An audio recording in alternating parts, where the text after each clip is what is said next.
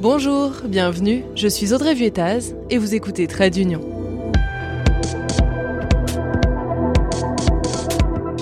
Vous trouvez que l'Union européenne, c'est trop compliqué? Ce podcast est fait pour vous. Si vous l'appréciez et que vous souhaitez le soutenir, laissez-lui 5 étoiles et un commentaire sur votre plateforme d'écoute. Je peux vous indiquer ce que je ne ferai pas. Et ça tient en trois, en trois phrases. Je ne serai pas un montreur de foire. Je ne ferai pas de promesses inconsidérées.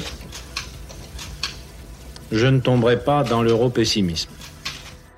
Cette phrase, Jacques Delors l'a prononcée à son arrivée à la tête de la Commission européenne en 1985. Une phrase qui dit beaucoup de lui, de son sens de l'honneur, de l'intérêt général, de son éthique aussi. À l'annonce de sa mort le 27 décembre 2023, à l'âge de 98 ans, les hommages de la classe politique rendus à cette figure socialiste sont dithyrambiques, à droite comme à gauche. Pourtant, lui avait l'impression d'avoir été oublié après avoir renoncé à la présidentielle française de 1995. Il l'a d'ailleurs confié l'an dernier dans un super documentaire de France 5 dont je vous mettrai les références dans la description. Dans cet épisode, je vous propose de revenir sur le parcours de cet Européen majuscule, l'architecte de l'Union européenne dans laquelle nous vivons aujourd'hui.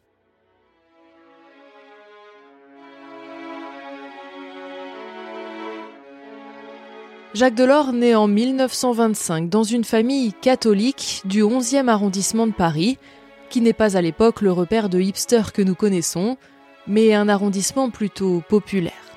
Enfant aux yeux bleus malicieux, il est fan de vélo et se verrait bien journaliste ou metteur en scène de cinéma.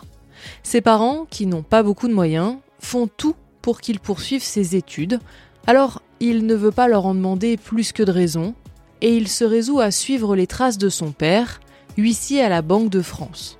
Il entre donc, à son tour, dans cette institution.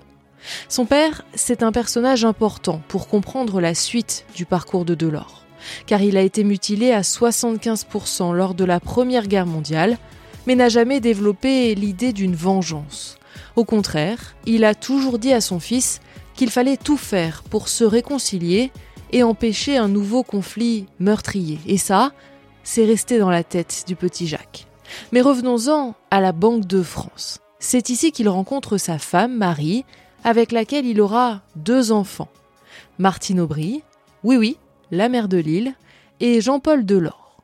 C'est aussi là qu'il commence son parcours de syndicaliste, origine de son engagement politique. L'histoire raconte qu'à son tout premier jour de travail, il prend sa carte à la Confédération française des travailleurs chrétiens, la CFTC, parce que oui, il est croyant et ne s'en est jamais caché, bien au contraire.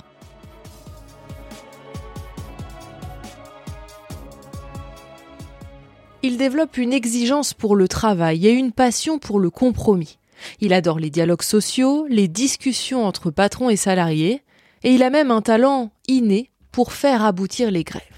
Petit à petit, il gagne en reconnaissance. Il entre au Conseil économique et social, puis au Commissariat général au plan.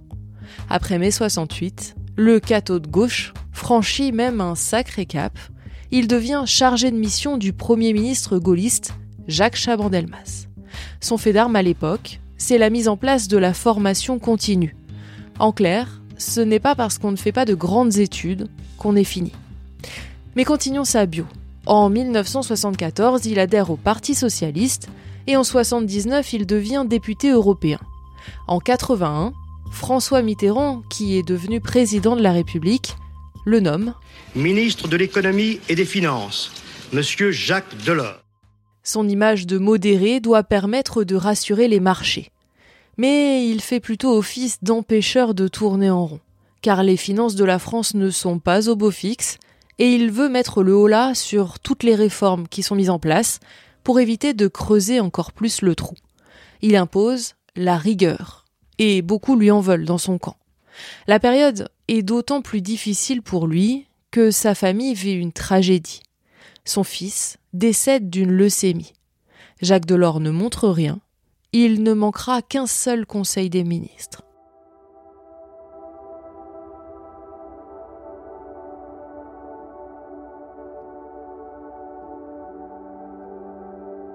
Finalement, c'est sa ligne de rigueur qui l'emporte. Mitterrand le suit et le considère même comme un Premier ministre potentiel. Mais un détail, et pas des moindres, coince comme nous le rappelle Paul-Antoine Tugaillet, doctorant en histoire de la construction européenne et membre de l'Institut Jacques Delors. Delors souhaitait conserver le portefeuille de la monnaie et en fait François Mitterrand lui a refusé ça parce qu'il trouvait qu'il allait être trop trop important.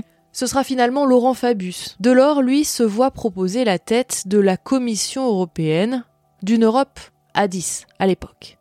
Le départ de Delors à la Commission s'explique aussi par la volonté de Mitterrand de l'exfiltrer de son gouvernement. Le, terme est sans doute un peu fort, mais il y a vraiment cette volonté de Mitterrand de, de voir que Delors, en fait, n'est plus gérable Delors a sept ou huit fois menacé de démissionner pendant, pendant les quatre années où il est resté au, ministère des Finances. Le rôle de Premier ministre en France est un rôle très très politique alors que Delors est un homme de, de conviction. Va donc pour la Commission européenne. Et pour le coup, les choses se font de manière très consensuelle pour trouver le successeur du luxembourgeois Gaston Thorn. François Mitterrand veut un Français, Helmut Kohl, le chancelier allemand, est d'accord, à condition que ce soit quelqu'un dont les initiales sont JD, clin d'œil appuyé. Margaret Thatcher, la première ministre britannique, accepte le deal. En 85, quand il arrive, c'est un président qui est assez consensuel. Son expérience euh, acquise en tant que ministre des Finances et son expérience européenne, notamment euh, dans le cadre des négociations euh, relatives à la coordination des politiques monétaires, font de lui un candidat assez connu sur la scène européenne, notamment de la part du gouvernement allemand il arrive avec une confiance en fait de la part du Conseil européen qui lui permet en fait de proposer donc ce qu'il appelle l'objectif 92. C'est en fait l'achèvement du marché commun dont la monnaie unique sera partie à terme, à la différence de, certains de ses prédécesseurs, notamment son prédécesseur immédiat Gaston Thorn. Euh, il veut vraiment proposer un, projet et euh, pas uniquement euh, être le, pantin du Conseil européen. Delors a les mains libres, il est là pour réveiller l'Europe et ça se voit. En 86, l'acte unique est voté, un traité qui crée le marché unique, formalise le Conseil européen, met en place la majorité qualifiée pour avancer plus vite et donne aussi plus de pouvoir au Parlement européen. Une fois qu'il a réussi à faire ça, il se dit qu'il peut aller encore plus loin et déploie son fameux objectif 92. Lui, son dada, c'est la finance. Alors il pousse à fond avec un objectif final, la monnaie unique. Est-il présomptueux d'annoncer puis d'exécuter la décision de supprimer toutes les frontières à l'intérieur de l'Europe d'ici 1992 En fait, Jacques Delors veut créer un grand marché où toutes les marchandises, les personnes, les, euh, les capitaux pourraient transiter sans aucune barrière pour en fait créer un véritable bloc européen unique et Jacques Delors, en fait, propose la mise en place d'une union économique et monétaire entre les États membres par étapes, dont la dernière étape sera en fait en 99, la mise en circulation de l'euro, telle que nous la connaissons aujourd'hui.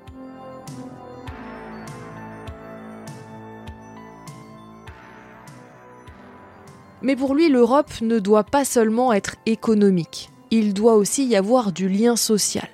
Il est à l'origine du programme d'aide alimentaire, du passeport européen et d'Erasmus évidemment, pour ne citer que quelques exemples, tant il y en a.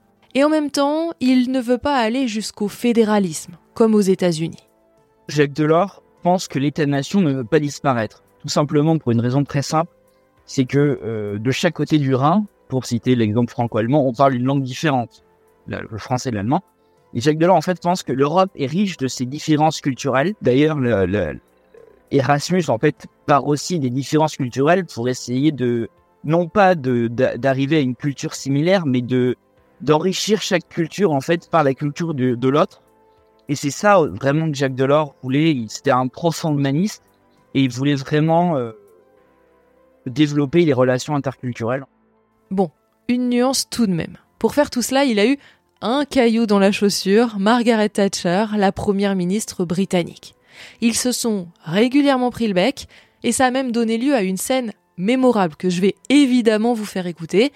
Jacques Delors est accusé de s'en prendre à la première ministre. Il répond dans un anglais qui est le sien et qui fera le bonheur des guignols de l'info. The. The, best demonstration is the mood in what I made the Prime Minister this morning. No, no, I am very stressed by the, the, the, the type of women. Bon ok, il ne parle pas hyper bien anglais, mais c'est pas moi qui vais lui jeter la pierre. En tout cas, il a une manière de faire les choses dont il a hérité de son passé de syndicaliste et qui marche. Jacques Delors était quelqu'un de profondément euh, humain et euh, il avait vraiment une, une aptitude à discuter avec tout le monde et ça se voit dans son dans son activité de président de la commission. En fait, il passe son temps à discuter avec euh, avec des responsables politiques, avec des responsables syndicaux, avec des responsables religieux. Il passe son temps à discuter pour essayer en fait de d'essayer de, trouver des, des compromis, d'essayer de, de, rapprocher les gens pour finalement euh, arriver à des consensus.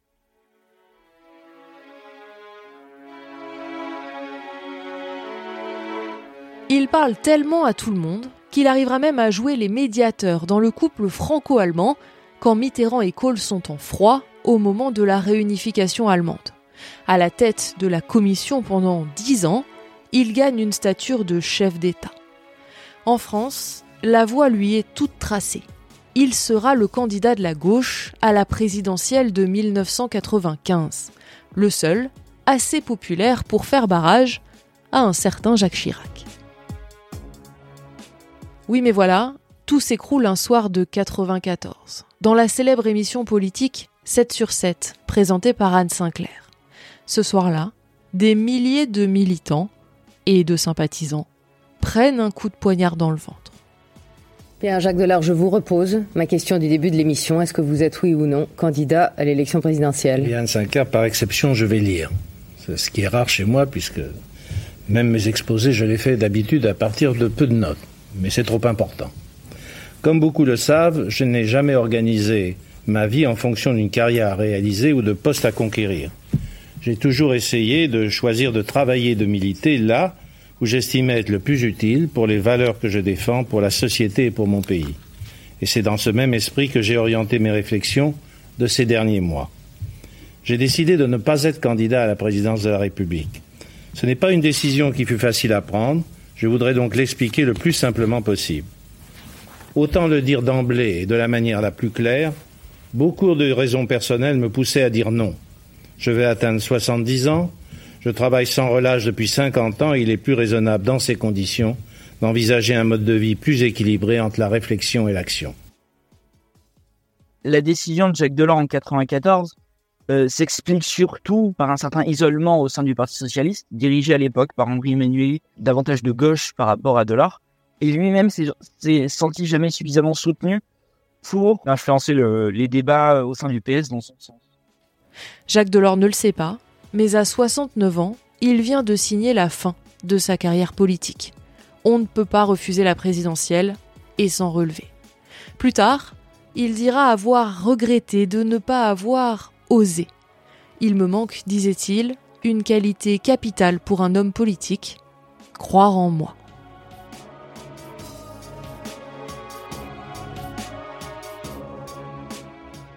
En réalisant cet épisode biographique, je me demande s'il aimait ce que l'Europe est devenue, lui le visionnaire.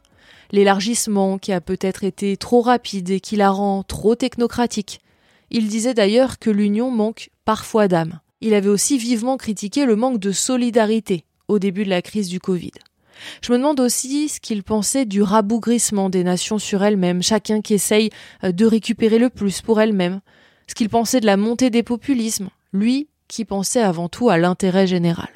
Il n'y a pas simplement l'Europe des États, il n'y a pas simplement l'Europe des entreprises, il faut aussi que chaque travailleur se sente concerné.